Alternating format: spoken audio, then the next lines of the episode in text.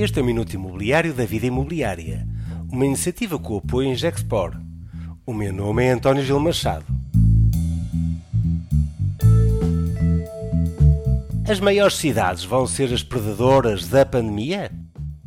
A consultora McKinsey estima que 36% da força de trabalho possa ficar em teletrabalho, sendo que 18% pode ficar em casa um a dois dias por semana e outros 18% fiquem em teletrabalho 3 a 5 dias por semana. Os dados relatados são relativos à Espanha, uma realidade próxima da nossa, sendo que para o Reino Unido a McKinsey estima que esta percentagem pode-se subir até os 48%. Adicionarmos os milhões de deslocações de viagens de negócios que não se vão realizar, agora que estamos habituados às reuniões virtuais, com os milhões de deslocações casa-trabalho que deixam de acontecer, mais as centenas de eventos que passam a ser híbridos e que inventam mais uns milhares de deslocações. Quer dizer que os centros das nossas cidades vão ficar muito mais vazias.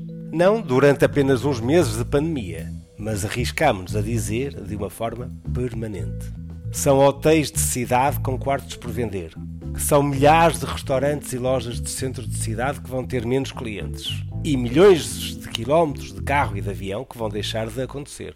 Por outro lado, as cidades portuguesas podem ter uma oportunidade. São muito atrativas por uma grande comunidade internacional que, podendo agora trabalhar de forma remota, o podem fazer a partir do nosso país. Mas, seja em que cenário for, o impacto desta nova realidade no mercado imobiliário pode ser brutal e vai ser uma grande disrupção.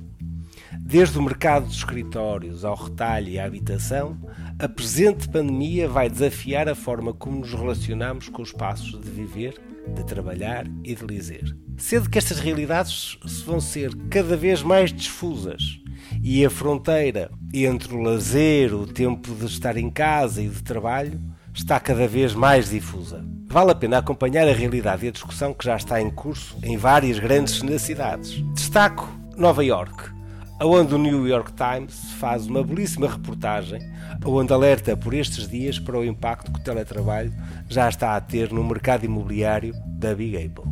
Este é o momento para ver um pouco mais à frente. Este foi o Minuto da Vida Imobiliária e contou com o apoio em Gexport.